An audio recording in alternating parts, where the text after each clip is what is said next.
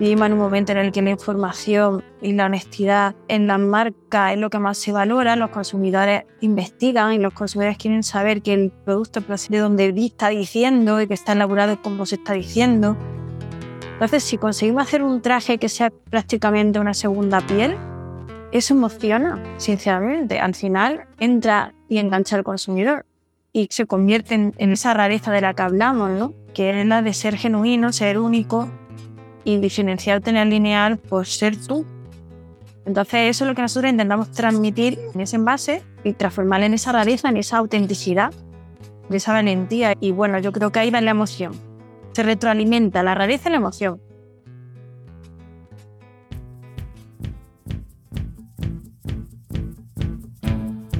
El diseño de packaging debe seducir, informar, entretener y hasta salvar el planeta. Soy Hernán Braverman y esto es Branderman, el podcast donde converso con expertos para descubrir cómo lograr un impacto positivo en los consumidores, el mercado y la sociedad. Advertencia, mantener este podcast fuera del alcance de marketineros y diseñadores de mentalidad cerrada.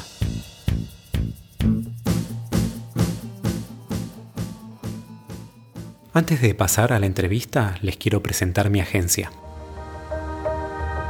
Marcas con propósito humanas, ágiles, honestas, que no dejan a nadie indiferente. 3D crea y revitaliza marcas para imaginar y dar forma al futuro. 3D la agencia de branding y diseño de packaging para marcas audaces. Hoy tuve el placer de conversar con Isabel Cabello, CEO y directora creativa en la agencia andaluza Cabello por Mure. Isabel estudió Bellas Artes en la Universidad de Granada en el año 2009 decidió crear su propia empresa de diseño, llamada Isabel Cabello Studio, que confluirá en pocos años en la agencia Cabello por Mure. Su agencia se destaca por el diseño de productos gourmet, siendo reconocidos en certámenes del mundo entero. Entre ellos destacan los Pent Awards, The Dieline, DNA Paris Awards y Anuaria. Paralelamente, Isabel no ha abandonado su carrera como artista plástica que sigue nutriendo su trabajo como diseñadora. En este episodio conversamos acerca de su paso de las bellas artes al diseño de envases. Isabel me comparte su búsqueda incansable de sentirse libre en su proceso de diseño para obtener perspectivas innovadoras. También habla de la importancia de la autenticidad en el diseño de marcas gourmet. Con ustedes, Isabel Cabello.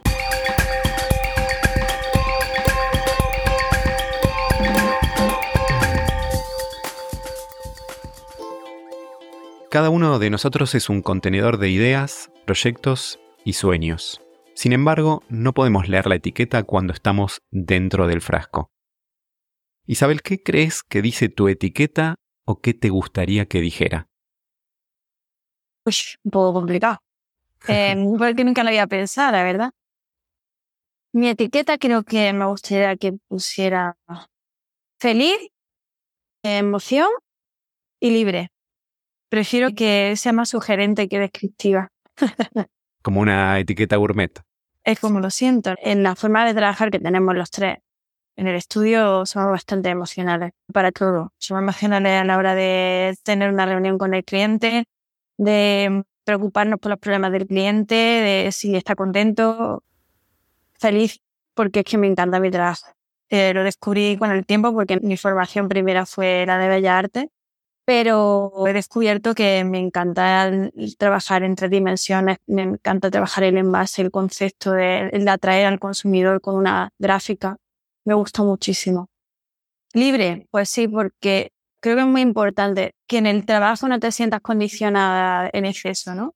Y aunque en un trabajo de packaging, en un proyecto, obviamente está obligado a guiarte por unas pautas, ¿no? Que el cliente te va marcando, en lo que es el concepto, sí siempre me he sentido muy libre a la hora de plantearlo. No me he sentido agobiada ni con prejuicios. La verdad es que, aun estando en un pueblo pequeño y, partiendo de proyectos bastante pequeñitos y familiares y de personas que no están muy familiarizadas con el diseño y que a priori le, podía asustar conceptos novedosos, eh, hemos conseguido tener esa sensación de libertad a la hora del planteamiento. Isabel, construir una marca es como un viaje comienza por definir dónde estamos y preguntarnos a dónde queremos ir. ¿Cómo fue el camino que te llevó de las bellas artes al diseño de packaging? Pues me llevó la inercia, porque yo soy muy de, intuición. Nunca he tenido un foco de profesión. El camino de la bella arte me atraía muchísimo, pero también de la matemática. Pues me gusta mucho el, el tema de, de, resolver problemas, ¿no? Pero bueno, me atrae un poquito más el tema del arte. Hice la especialidad de pintura, me fascinó, o sea, yo sentía que había encontrar mi, mi camino total. Curiosamente, después de formarme en diseño cuando acabé la Bella Arte y en diseño 3D, en página web, o sea, en varios sectores, me topo con el packaging de forma casual, trabajando en, en mi estudio y casualmente llegó un proyecto de packaging. Claro, fue muy chulo porque me encontré con esa parte artística que es la que a mí me gustaba, bueno, creativa, y la parte de las matemáticas de resolver al final un problema con unas pautas concretas que el cliente me iba diciendo y yo tenía que resolver eso a través de una gráfica y a través de una solución, pues aportándole un envase que fuera factible, un tapón, un packaging, un estuchado, en fin, que son como muchas piezas que tienes que ir encajando, ¿no? Entonces me lo encontré en el, en el packaging y fue totalmente casual. Y luego, bueno, pues estando en el centro de Jaén, que es el, el mayor elaborador de aceite del, del planeta, Wow. pues claro, era lógico que esta necesidad fuera aumentando poco a poco, ¿no? Y de boca a boca. Fin ha sido un gran encuentro. ¿Y qué crees que te aporta haber estudiado Bellas Artes cuando el lienzo que enfrentas es un diseño de packaging? Bastante, porque en Bellas Artes nos hacía mucho hincapié en la idealización de un concepto gráfico a, través de una inspiración temática en concreto o de un proyecto, los valores fuerza. Ese concepto de hacer un gráfico que parta de esos cimientos lo aprendí allí en, Bellas Artes. ¿no? Cada cuadro o cada obra que nosotros presentamos teníamos que justificarle, teníamos que explicar de dónde nos inspiramos, qué es lo que nos, en qué nos habíamos basado o qué, qué técnica habíamos utilizado, por qué habíamos utilizado ese soporte no otro. ¿no? Entonces, ese proceso de trabajo lo trasladamos luego al mundo de, del diseño del packaging. ¿Qué te parece que les gustaría haber sabido cuando empezaron su estudio? De empresa, empresariales. de cómo llevar una empresa. O sea, yo creo que, que los de mi generación, porque creo que ahora se están metiendo asignaturas de, en ese aspecto, ¿no? De cómo montar una empresa. En eso sí, sí me hubiera gustado que ser más profesional, ¿no? Haber hecho las cosas de manera más, más consciente. Me mencionabas que están en una pequeña ciudad, eh, Úbeda, una ciudad de 35.000 habitantes en Andalucía. ¿Cómo se siente diseñar con calidad mundial desde allí y cómo influye en tu trabajo? Es un poco raro y bello, ¿no? Y bonito, porque cuando nosotros trabajamos, nosotros tenemos siempre una premisa y, y una cosa que nos, nos angustia, es que el cliente quede fascinado con lo que le presentamos. No nos basta con que le guste un poco a nosotros convencerlo porque entonces vemos y entendemos que no lo va a defender de la misma manera que si le presentamos una propuesta y realmente está totalmente enamorado. Entonces, esa es nuestra premisa. Y ahora resulta que lo presentamos al concurso y ganan concursos internacionales. Entonces, claro, es muy bonito porque ves como que el cliente se reafirma que lo que ha seleccionado es lo que gusta a nivel mundial y a nosotros, pues claro, nos da un chute de, de adrenalina muy grande porque vemos como pequeñitas marcas las podemos poner al lado de, de, de grandes proyectos de multinacionales, ¿no? Entonces, y bueno, ya no te digo, cuando nos vamos a los, a los los premios, además nos ponemos al lado de estudios que nosotros adoramos, o sea, es que es como, buah, como ver un actor de cine que te gusta, o, claro, son gente que admira. Y luego volvemos a nuestra realidad en ese pequeño pueblo, entonces es como, es como un sueño, es rarísimo, tío, ¿eh? pero a la vez es muy especial y nos damos cuenta que que no pasa nada, que se puede trabajar en un pequeño pueblo, pero luego moverte en grandes lugares, ¿no? Con grandes personas. Entonces es muy, es, es muy chulo. Te descoloca bastante. A, a bien, ¿no? Está bonito. Describime un poco el pueblo, ¿qué estás viendo? ¿Cómo es el día a día?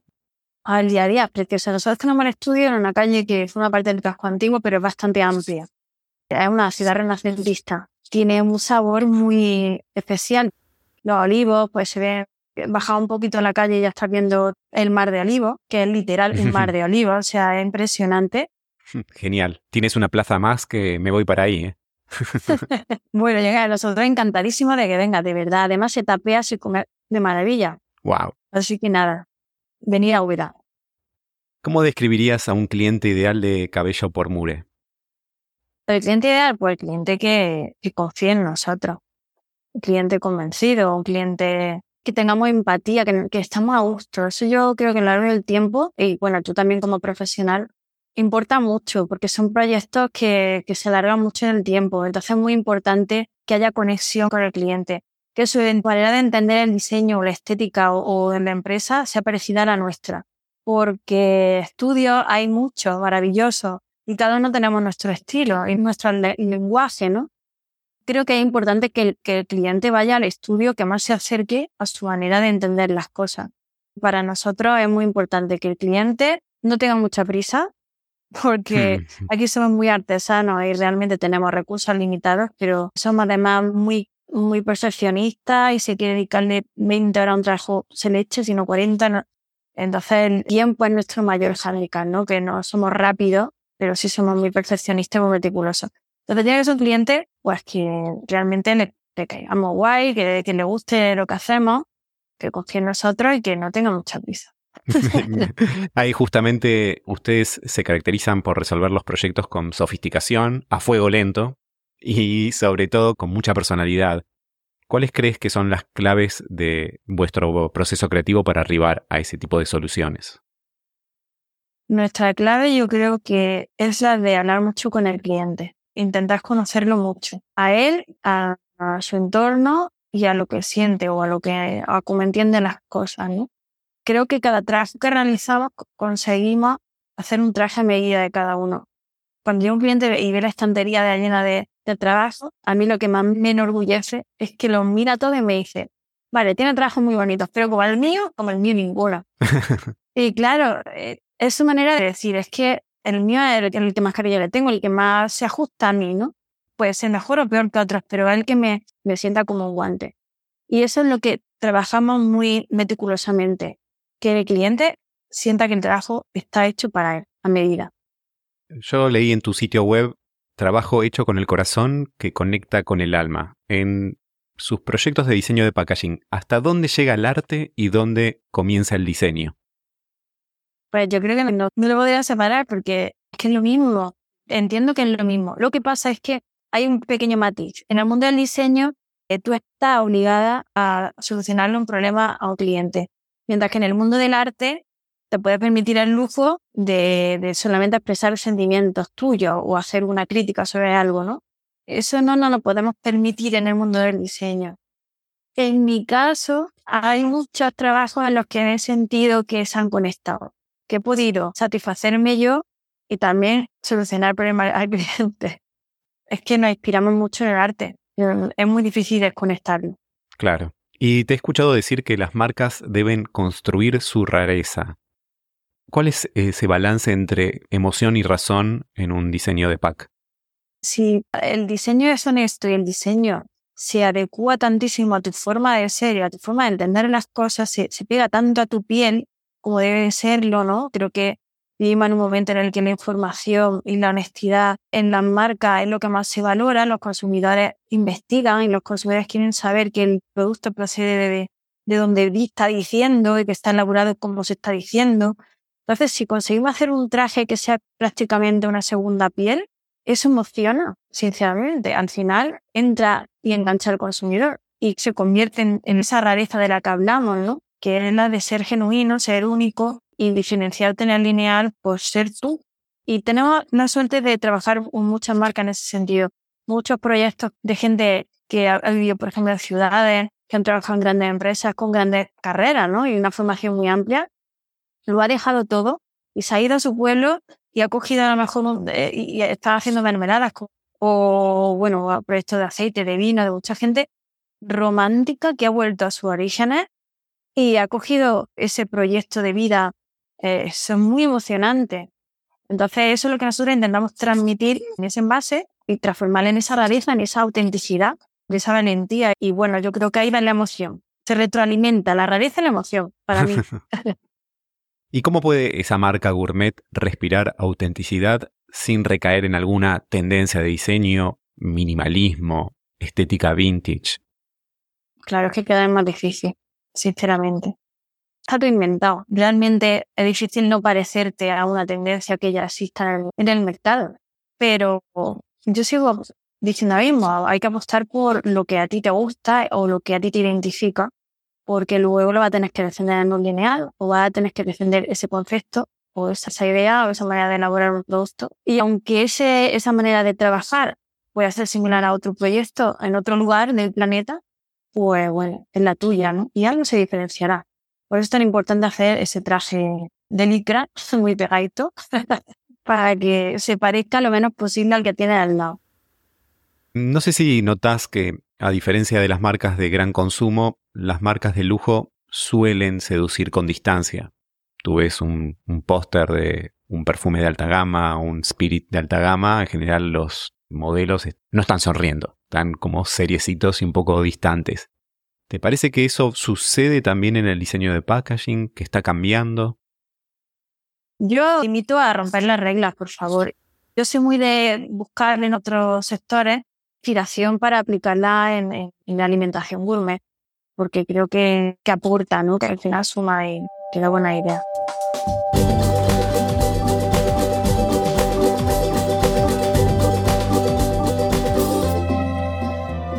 El envase de un producto gourmet no solo nos informa de su contenido, sino que nos transmite emociones, nos evoca sensaciones, sabores, olores, que influyen fuertemente a que el producto sea más atractivo.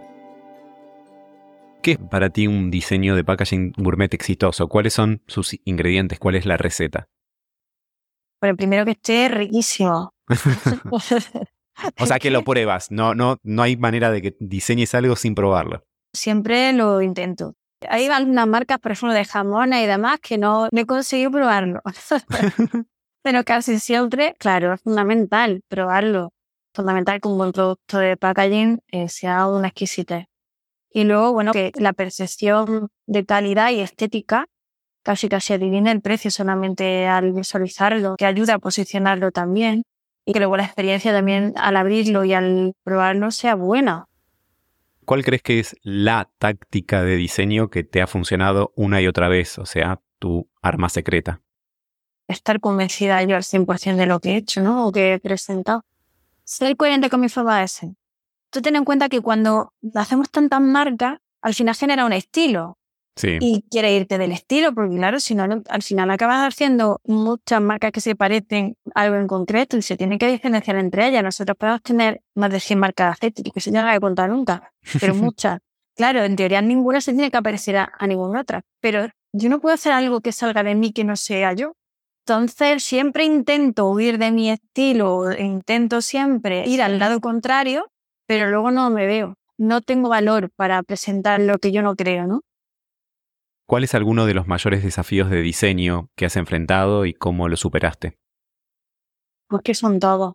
Porque ten en cuenta que nosotros trabajamos para compañías pequeñitas, ¿no? Mm. Eh, además, donde estamos más a gusto, hemos trabajado para empresas más grandes, multinacionales, y al final nos cuesta mucho, no, nos cuesta mucho porque no hay tanta emoción.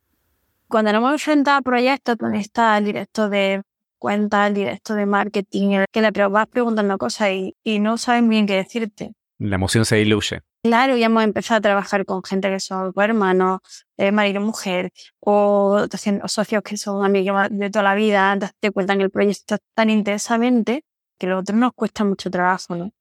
Creo que para nosotros todos los proyectos son un reto y hay mucha responsabilidad detrás quiero que el cliente esté contento y, le salgan las cuentas y venda y demás, ¿no? ¿Qué define para ti a un buen diseñador de packaging? Que sea auténtico y que realmente escuche al cliente. Creo que eso es importante. Esas partes de, de, escuchar, ¿cuánto tiempo toman dentro del proceso, dentro de tu agencia? O sea, ¿es una reunión? ¿Son 20? ¿Cuándo llegan a mostrarle las soluciones de diseño y cuántas soluciones de diseño le muestran? Hombre, nosotros las que sean necesarias, pero obviamente hay un tiempo que no podemos estar eternamente reuniéndonos. Si hay clientes un poco más herméticos, porque les cueste más trabajo a lo mejor mostrar soluciones o hablar las cosas, pues tenemos un par de reuniones con ellos, pero tampoco tenemos muchas. Sí es verdad que en esa reunión muy intensa, incluso le preguntamos su hobby, le preguntamos qué le gusta de comer, o sea, haciendo un poco por las ramas, porque ya te digo que lo que intentamos es conocer bien a la persona. Luego nosotros, pues, se nos presentaron una propuesta.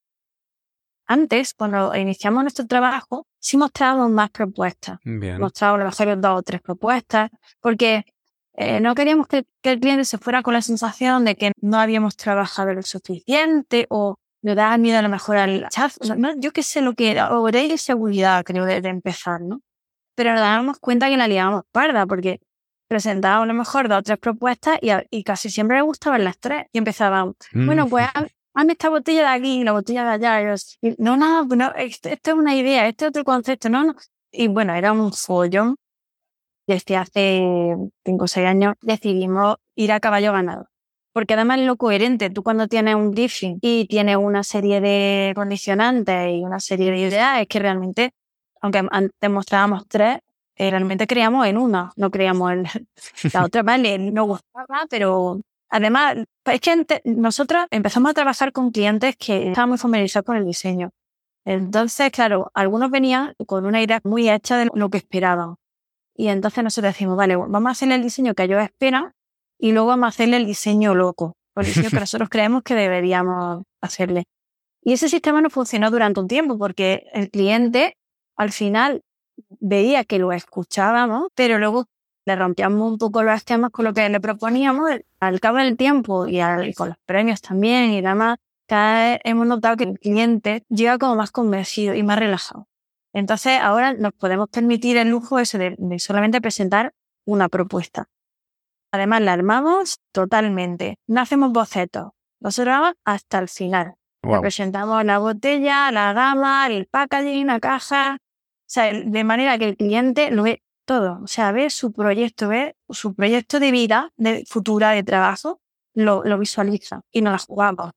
Algo que me llama la atención, el cliente llega, ¿el cliente se busca también o siempre llega? El nuestro siempre llega. Nuestro cliente siempre ha sido a través del boca a boca. Y cuando hemos buscado, no nos funcionó. Porque realmente lo que- el cliente debe estar convencido de que lo necesita. ¿Cuál es el peor crimen de diseño de packaging que hayas visto o quizás que hayas cometido? que hayan metido un mal producto dentro. Eso es lo que me mata. Y a nivel estético, yo creo que fue a partir de, de los años 90 o así, cuando se hicieron las cosas peor en el mundo del diseño, porque llegó el ordenador y lo descolocó todo. Porque antes, en los años 70, los años 60, algo en los 80, pues las litografías, por ejemplo, los carteles o los- se hacían, eh, lo hacía un artista, hacía un cartel o hacía, bueno, hay latas que son maravillas, ¿eh? Y llegó el ordenador y lo descolocó un poco todo. Y salieron cosas bastante feas. Y yo creo que se está, se está, estamos solucionando un poco. Hasta que llegue ahora la inteligencia artificial. Madre mía. Sí, sí. Mi hijo, por ejemplo, que quería estudiar arte, hace poco me dijo que lo iba a dejar porque con la inteligencia artificial ya no iba a hacer falta artista. Claro, al principio le dije, hombre, eso puedo hacer. pero ya digo, bueno, pues lo mismo sí, no sé, lo mismo me quita de trabajar, pero veo muy difícil que un ordenador eh, saque de tu cabeza justo lo que tú necesitas, lo que tú quieras, ¿no? Nos puede ayudar, pero todavía las máquinas a mí me quitan más tiempo que, que mi gama, sinceramente. Isabel, ahora te quería proponer un juego. Como tú sabes, en muchas agencias creativas no puede faltar una mesa de ping pong o como creo que ustedes la llaman, de tenis de mesa. Y este es nuestro ping pong de preguntas. Te tienes que jugar por uno u otro concepto de definición que te voy a proponer. ¿Soy diseñadora o soy consultora? como he comentado otras veces, ¿no? donde estamos ubicados y demás, y nuestro tipo de cliente necesita mucha consultoría. Pero claro, diseñadora soy también, porque es que de mis manos salen las cosas. Con lo cual, por eso me queda totalmente cao. Ganas tú, venga, te dejo que ganas tú. Te dejo una en el centro. ¿Basarse en la razón o perseguir la emoción? Emoción. No tengo duda. ¿Brief cerrado o brief abierto? Eh, abierto, abierto. Sí. ¿Estratega creativa o diseñadora estratégica? Estratega creativa. ¿Proyecto de creación o proyecto de renovación? Pasión. ¿Lienzo en blanco? Sí, sí, sí, sí. ¿Focus groups o corazonadas? Corazonadas. ¿Mercado masivo o mercado premium? no puedo quedar en medio. es que las dos cosas son un reto. En el premium es verdad que te permite hacer cosas, un toque, bueno, pues más licencia a nivel técnico, ¿no? Pero también es un súper reto ir a, la gran masa, ¿no? Y atraerlo y que compren tu producto. ¿Conceptualización o ejecución? Conceptualización. ¿Etiqueta o volumen? Volumen. ¿Tipografía serif o tipografía sans serif? Serif. ¿La forma sigue a la función o la forma sigue a la emoción? La forma sigue a la emoción. ¿Cliente local o cliente internacional? Internacional. a mi cliente no lo veo tan nacional porque además el 90% de los clientes venden más fuera que dentro. ¿Fotografía o hiperrealismo? Fotografía. ¿Dirigir diseñadores o seguir diseñando toda la vida? Seguir diseñando toda la vida. ¿Trabajo remoto o trabajo presencial? Presencial. Y la última, ¿diseñador se nace o diseñador se hace? Se nace. ¿Qué crees que los diseñadores debemos aprender hoy que nos va a ayudar en los próximos 10, 20, 30 años? Observar. Creo que está cambiando todo mucho y es nuestra obligación estar atento a, las nuevas demandas y a lo que hace falta, el tema del planeta que buscar recursos, aunque nos cueste más trabajo, pero intentar estar cerca de los proveedores o sugerir a los proveedores nuevos formatos, nuevas cosas que seamos más sostenibles, que reutilizamos, más que soy partidaria de reutilizar que de reciclar. Y si pudieras cambiar una sola cosa en el sector de las marcas y el diseño de packaging, ¿cuál sería?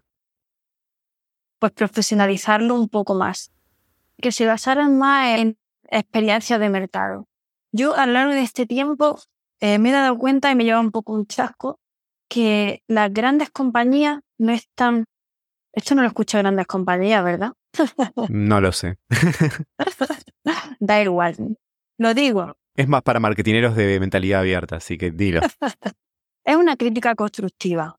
Simplemente yo no he encontrado todavía marcas con poder adquisitivo, con buenos estudios de mercado, con estudios reales, no con lo que dice un focus group, sino con lo que hacemos en el supermercado cuando nos ponemos delante de un producto.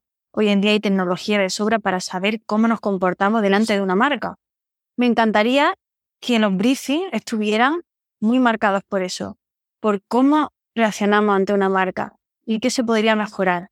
Porque entiendo que llega un cliente, te presenta un proyecto porque tiene un problema y entonces quiere que se lo actualice, la estética, o porque el envase se lo haga más pequeño, más, en fin, que lo haga más ecológico. Bueno, pues que esos problemas vengan acompañados de un estudio de comportamiento, de experiencia. Creo que eso ayudaría muchísimo a que todo fuera mucho más honesto en el resultado. Y no me lo he encontrado todavía, no he tenido la suerte, que todavía como me queda mucho por hacer, lo mismo me lo encuentro. Pero claro, los proyectos pequeños entiendo que no tengan recursos para hacerlo. Pero otras marcas, me falta eso, ¿no? Que vengan con ese tipo de, estudio de, de calle. ¿Verdad que eso no mejoraría un montón? Seguro. ¿Y qué idea dentro del diseño de packaging tiene que morir? Ese concepto de que nada debe de cambiar o que esto no debe de cambiar. Creo que debemos estar abiertos al cambio y atentos a, lo que está el consumidor continuamente demandando. Mm, Isabel, me imagino que te has cruzado durante tu carrera profesional con muchos profesionales del diseño si pudieras cenar con tres diseñadores o dos diseñadores, vivos o muertos, ¿quiénes serían y por qué? Aprecio mucho a compañeros que nos hemos cruzado, por ejemplo, en los World, en otros premios, con Paco Adín de, Super Studio, o, con Serie Nemo, que, también nos contamos hace poco. Son gente que a lo largo del tiempo con la que estoy muy a gusto y con la que tengo mucho feeling con Javier Garduño, por ejemplo, también coincidimos y también me cayó genial. Eh, me encanta conocer profesionales del sector, porque pienso que al final compartimos muchas cosas, ¿no? Y debemos de estar conectados y dejar un poco la pantalla, que no creo que tenemos el mismo sentir, ¿no? Hacia una profesión que yo creo que todo el mundo que la realiza al final acaba enganchándose a ella. Contigo, por supuesto. Claro, por supuesto. ¿Cuál es tu próxima aventura? Mi próxima aventura son proyectos a nivel de pintura y de arte plástico.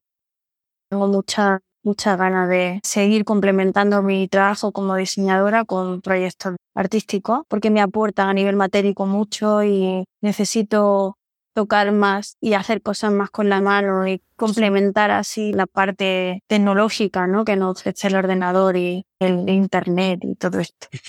Así que no sé todavía muy bien el qué, pero yo no paro de inventar. Siempre tengo que tener algo en mi cabeza. Estoy haciendo una colección de, de obras, pero ¿dónde me lleva a llevar o me da un poco igual. Como empecé con el packaging, que fue con un camino un poco incierto y un poco me dejé llevar por la intuición, pues ahora un poco igual. Me gusta llevar, tener esa puerta abierta y dejarme llevar por la intuición y por las invitaciones que me, que me vayan surgiendo sobre la marcha. Como he dicho al principio, no tengo un pensamiento a largo plazo, yo voy a corto plazo.